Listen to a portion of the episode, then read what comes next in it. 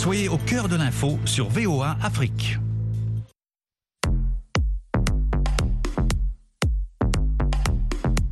Le monde au féminin. Féminin, féminin, féminin, féminin. Hey, you, over there. Please don't waste my time with that stare. Don't be looking, this piece is rare. I'm too cool for school, I know it's not fair. Chères auditrices, chers auditeurs, bienvenue à l'écoute de l'émission hebdomadaire de VOA Afrique, Le Monde au féminin. Parole de femme. Nous sommes avec Constance Gounebana, politicienne centrafricaine, ancienne ministre, présidente des femmes du parti politique d'opposition LURCA, également présidente des femmes de l'opposition démocratique, enseignante à l'université, entre autres. Euh, Madame euh, Gounebana, bonjour, merci beaucoup d'être avec nous. Bonjour, euh, je suis très ravie d'être avec vous dans cette émission.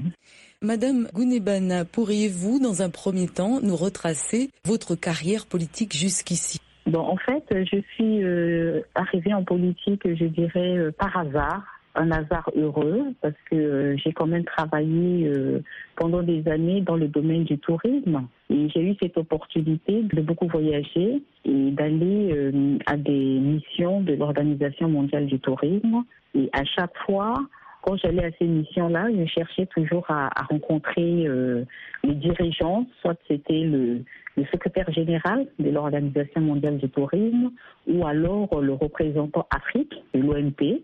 Et à chaque fois, je faisais un plaidoyer pour leur demander de nous assister pour mettre en place euh, un plan directeur de développement touristique de la République centrafricaine. Et cette demande euh, a été acceptée. Et puis euh, l'OMT a, a vu avec euh, le PNUD qui a libéré un financement pour réaliser ce projet qui a duré deux ans et demi. On a sorti un très beau plan et c'est comme ça que je suis rentrée au gouvernement pour mettre en œuvre ce plan directeur. Donc, euh, vous avez été ministre du Tourisme, des Eaux et Forêts. Alors, qu'est-ce qui vous intéresse en particulier dans la politique? Ce qui m'intéressait, c'était d'apporter ma contribution à l'essor ou à l'émergence de la République centrafricaine. Et quelle que soit la voie que je devais choisir, je devais vraiment donner le meilleur de moi-même. Je me suis retrouvée en politique parce que, bon, je pense que c'est là où quand même on a pouvoir de décision, pouvoir de signature pour faire évoluer les choses. Et c'est comme ça que je me suis retrouvée comme ministre du Tourisme. Et puis ensuite, mon département a été élargi aux eaux et forêts et à l'environnement. Et j'ai quand même eu à faire des choses euh, concernant notamment le, plan directeur. On a des volets qu'on a essayé de mettre en œuvre. Et au niveau même des eaux et forêts et de l'environnement, l'environnement était vraiment à ses. On a essayé de mettre en place le code forestier et toute la réglementation au niveau de l'environnement, etc.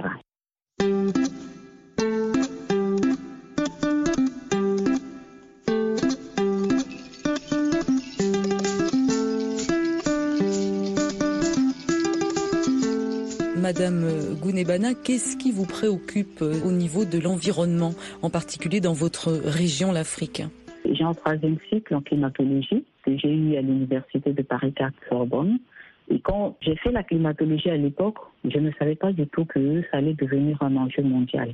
Et aujourd'hui, vu les conséquences des changements climatiques et vu ses impacts sur tous les domaines de l'économie que dans le monde et spécialement en Afrique, aujourd'hui, on est obligé de prendre des mesures d'atténuation, des mesures d'adaptation, surtout par rapport euh, à l'accord de Paris que tous les pays doivent mettre en œuvre. J'ai eu la chance quand même de participer à certaines euh, conférences des partis sur le changement climatique. On est vraiment à pied d'œuvre et je suis avec euh, une petite équipe dans une association où on essaie aussi de mettre des projets d'adaptation, surtout dans les zones de forêt. Alors justement, les zones de forêt, Constance Gounebana, euh, quels sont les principaux défis des régions forestières de votre pays, la Centrafrique? Bon, les défis au niveau des forêts, c'est vraiment d'arriver à une gestion rationnelle, une gestion rationnelle des ressources euh, forestières. Car vous savez que les, populations qui habitent dans ces zones dépendent en termes d'alimentation à plus de 90% des ressources de la nature.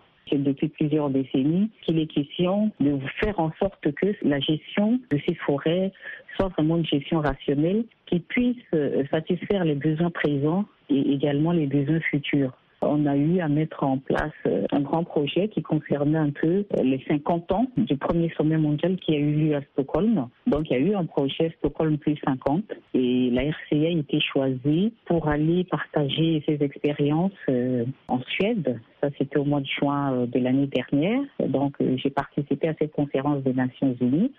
Mais avant d'y aller, on a fait le tour du pays pour faire parler un peu, faire remonter un peu les besoins de la population et euh, voir dans quelle mesure on pouvait, à partir de cette base-là, proposer des choses concernant l'avenir.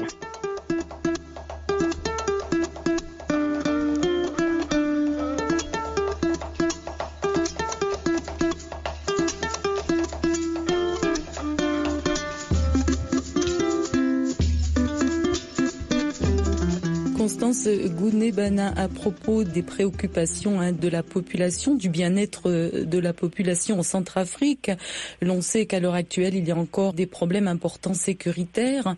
Comment voyez-vous aujourd'hui euh, la question sécuritaire chez vous et comment faudrait-il la régler? Bon, c'est vrai que les problèmes sécuritaires, euh, c'est depuis au moins trois décennies hein, que ça dure avec quand même aujourd'hui, bon, ces dernières années, on a atteint vraiment des pics. Et les conséquences de cette situation sécuritaire, c'est que euh, ça fait exploser les besoins humanitaires. Et aujourd'hui, 63% de la population, soit 3,1 millions d'habitants, se retrouvent dans une très très grande précarité.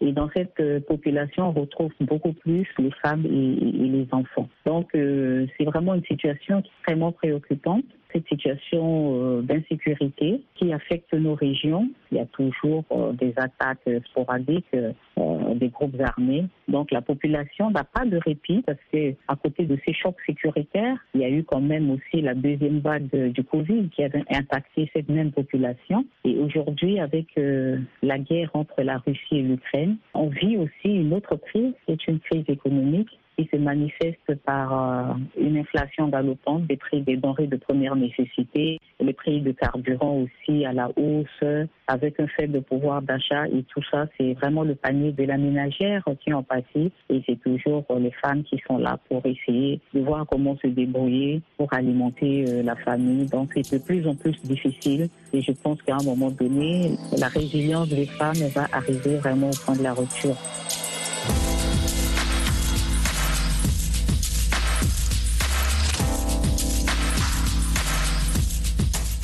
Constance Gounebana. Vous êtes donc également présidente des femmes de l'URCA, qui est un parti euh, politique de l'opposition euh, en Centrafrique. Alors pourriez-vous nous expliquer finalement comment vous en êtes arrivé là à présider finalement cette section des femmes au sein du parti politique et pourquoi une section des femmes au sein du parti politique lui-même? Ben, disons que comme je milite déjà, je suis activiste des droits des femmes. Ça fait une quinzaine d'années que je milite dans plusieurs organisations féminines et on travaille euh, auprès des femmes euh, pour euh, renforcer leurs capacités en termes de leadership, de citoyenneté, démocratie, en termes d'autonomisation, etc. Et je pense que c'est par rapport à ce travail-là que, euh, je dirais, j'ai été élue au dernier congrès pour apporter un peu cette expérience-là auprès des femmes de l'opposition, auprès des femmes de l'URCA, de sorte que on puisse former les femmes, hein, on puisse renforcer ce qu'on appelle l'école des partis, euh, spécifiquement pour les femmes, les amener vers euh, l'autonomisation, les former hein, et les amener à se présenter aux différentes élections législatives ou municipales comme c'était programmé pour cette donc, euh, on encourage, dans notre parti, on encourage fortement les femmes à se présenter, à être candidates, à être euh, des électrices également, à ne pas rester en marge, à ne pas rester comme des spectateurs, mais à contribuer pleinement pour euh, essayer de prendre en main leur destinée et la destinée du pays. Donc, on les forme à être des femmes responsables et on les forme à investir les instances de décision parce qu'on a besoin que les femmes investissent les instances de décision pour que ces femmes-là puissent en retour s'occuper des autres femmes.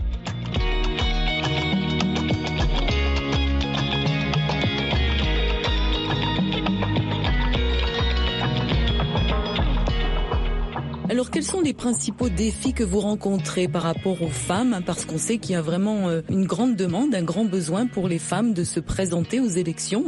Euh, on a des taux très bas au niveau des femmes élues, notamment dans votre pays. Donc euh, comment vous vous y prenez finalement pour les inciter à être vraiment en partie intégrante de la scène politique comme vous?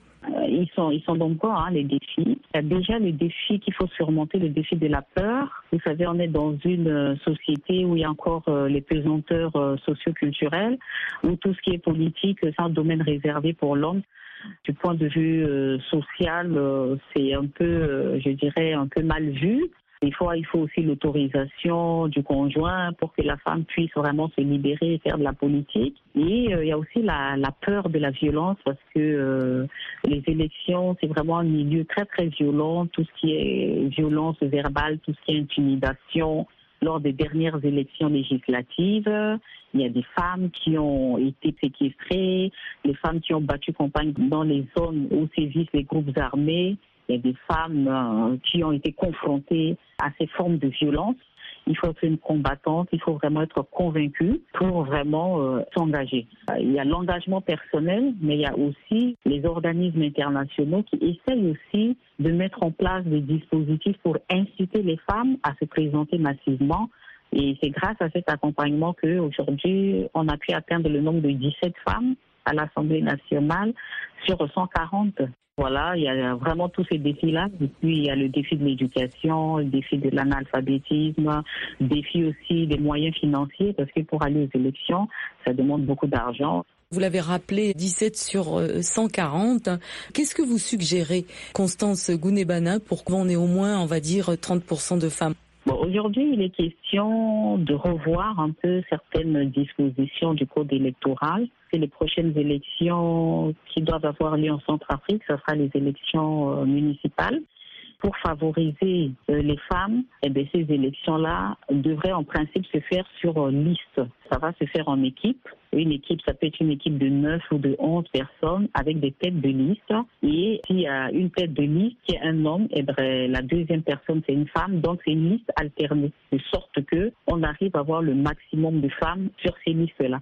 Donc, ça, c'est vraiment les dispositifs qui sont actuellement révisés au niveau du code électoral et qui en principe devraient repartir euh, sur le bureau de l'Assemblée nationale pour que les députés puissent voter ça. Mais c'était un dispositif déjà qui était déjà présenté avant les dernières élections législatives mais les députés, ils ont, ils ont voté cette révision en touche, ils ont voté en touche. Et là, ben, on revient encore en force avec euh, ce même dispositif, c'est de la discrimination positive pour euh, favoriser les femmes. De sorte que tant que la liste zébrée n'est pas respectée, eh bien, la liste ne sera pas acceptée. Donc, on est obligé de passer par ces moyens-là pour contraindre les hommes, parce que ce sont les hommes un peu qui font obstruction, contraindre les hommes vers cette mixité.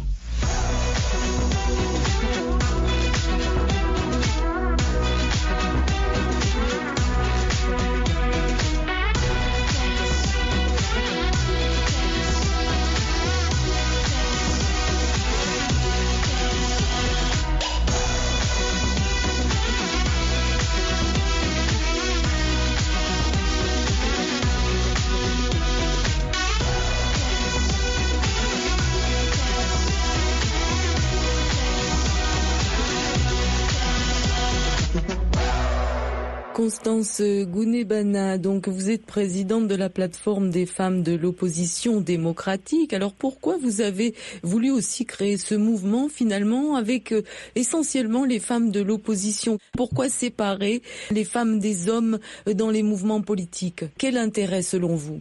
Ah ben, L'idée germait euh, un peu partout parce que euh, rester euh, dans nos partis politiques, ça formait des cloisons, donc euh, il n'y avait pas d'échange, il n'y avait pas de fonctionnalité avec les autres femmes des autres partis. Donc, euh, on a réfléchi et on, s'est dit il fallait créer un cadre qui pouvait nous réunir pour qu'on puisse évoluer ensemble, partager des idées ensemble, voir comment on peut agir ensemble parce que le fait d'être euh, isolé dans nos euh, différents partis politiques, nos voix ne portaient pas assez. Donc, il fallait vraiment qu'on soit ensemble et depuis qu'on avait créé cette plateforme des femmes de l'opposition démocratique, on a eu quand même affaire à réaliser euh, beaucoup d'activités. et à mettre en, place aussi également des actions.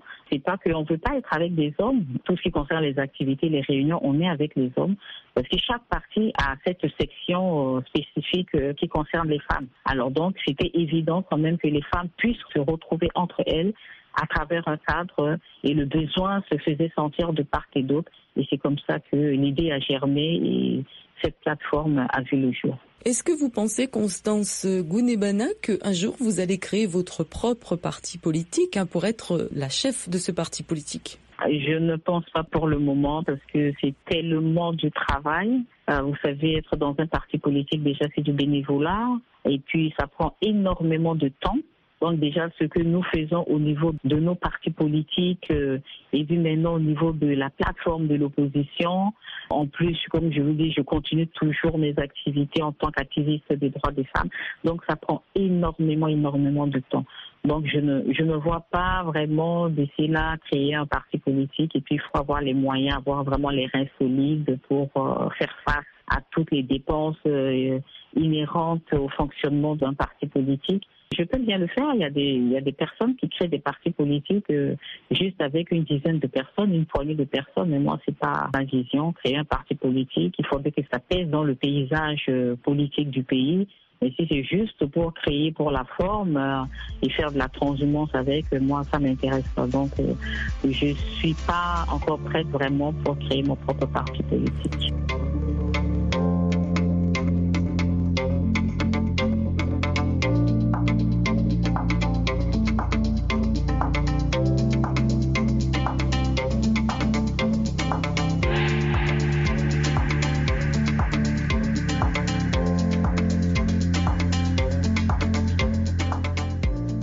L'avez hein, vous êtes militante euh, des droits des femmes en particulier. Alors quels sont les principaux défis des femmes et des filles hein, euh, dans votre pays? Et vous donc, euh, quel est votre terrain préféré pour faire valoir les droits des femmes dans votre pays? Notre cheval de bataille, c'est la loi sur la parité. C'est une loi qui a été votée depuis 2016, qui avait une durée de vie de 10 ans. Donc dans cette loi, on dit qu'on doit avoir une parité de 35% au niveau des postes nominatifs et également des postes euh, électifs.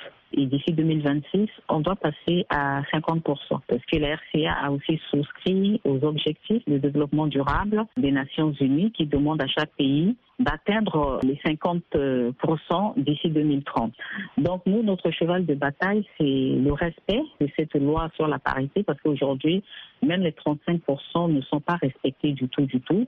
Quand vous voyez au niveau de l'Assemblée nationale, 17 députés sur 140, euh, on est loin des 35%. Quand vous prenez le gouvernement, qui comporte 32 membres, vous avez 7 ministres. Donc c'est là où devait vraiment s'appliquer la loi sur la parité, parce que là, c'est une nomination. Mais là, euh, même les 35% n'arrivent pas à atteindre au niveau du gouvernement.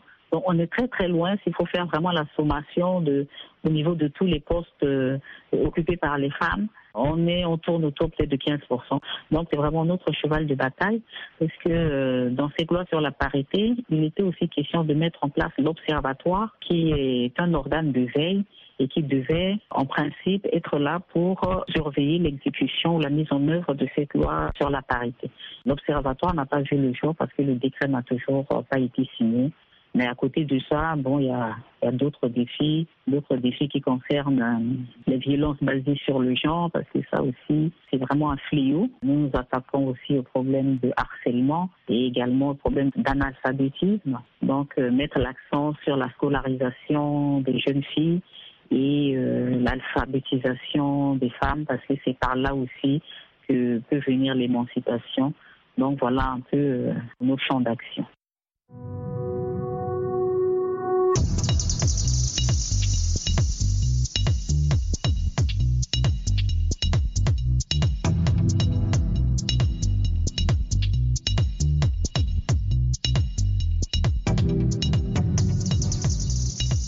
Constance Gounebana, vous avez également un magazine, B Africa Émergent, c'est ça?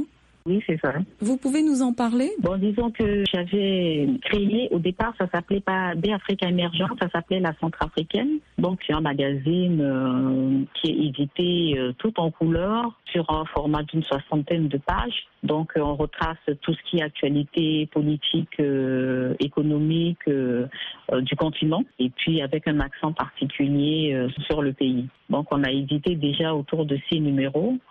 Et à un moment donné, je me suis rendu compte que le nom même du magazine n'inspirait pas trop les hommes parce que c'est comme si c'était un magazine qui était dédié aux femmes alors que le contenu était euh, tout à fait autre. C'était pas un magazine spécifiquement féminin. Et dans notre pays aujourd'hui, la plupart des lecteurs, c'est plus les hommes et le nom même du magazine ne les accrochait pas. Et c'est comme ça que euh, depuis un an, on a demandé une autorisation pour changer le nom. Et là, on est en pleine rédaction pour sortir euh, le sixième numéro. Même si ça a changé de nom, mais on continue sur euh, les numéros du magazine La Centrafricaine. Vous êtes combien de personnes à travailler sur ce magazine? Ben, c'est pas facile aussi. Ça aussi, c'est un autre challenge parce que euh, éditer un magazine, euh, c'est vraiment un parcours de combattant. il n'y en a pas beaucoup, sauf peut-être des magazines qui sont étatiques sur financement de l'État, mais des magazines vraiment sur financement privé, il n'y en a pratiquement pas il faut avoir les financements pour euh, payer les rédacteurs. Donc, je travaille avec un groupe de rédacteurs, avec un rédacteur en chef. Je suis directrice de publication, mais euh, il m'arrive de, rédiger aussi 30% euh, des articles. Je suis obligée de rédiger. Bon, donc, j'ai cette équipe de rédacteurs et j'ai aussi, je travaille avec un graphiste donc à chaque fois quand on travaille les textes, on envoie au graphiste et puis on a aussi un comité de relecture. Donc euh, ça fait quand même pas mal de monde. Et puis avant d'envoyer à l'impression, donc c'est pas du tout évident. Mais bon, comme c'est une passion pour moi écrire, donc c'est pour ça que je continue un peu. Sinon c'est pas évident.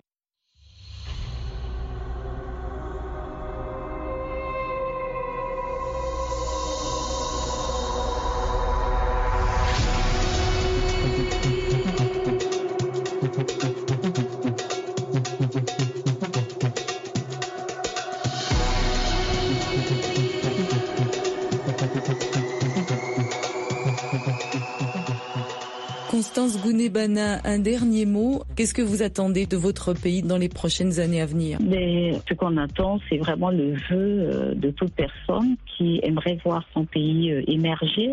Or, euh, aujourd'hui, quand vous voyez le classement de la République centrafricaine, qui se trouve en queue de peloton parmi les pays les plus pauvres au monde, alors que c'est un pays qui est assis vraiment sur des richesses.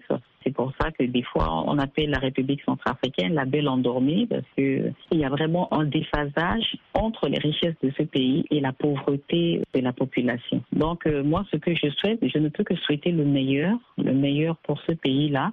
Mais pour développer un pays, c'est un peu comme développer une entreprise. Si vous voulez vraiment développer votre entreprise, ramener votre entreprise à faire des performances, ça passe par la qualité des ressources humaines.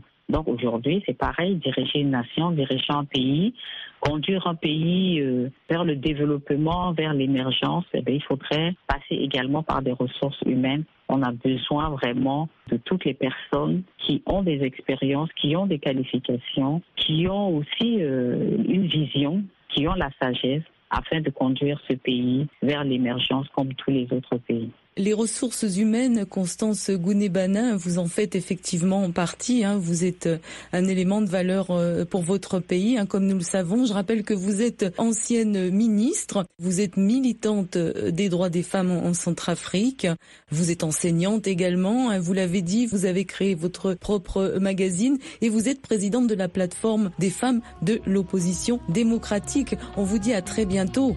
C'était un plaisir vraiment pour moi. Merci vraiment à vous.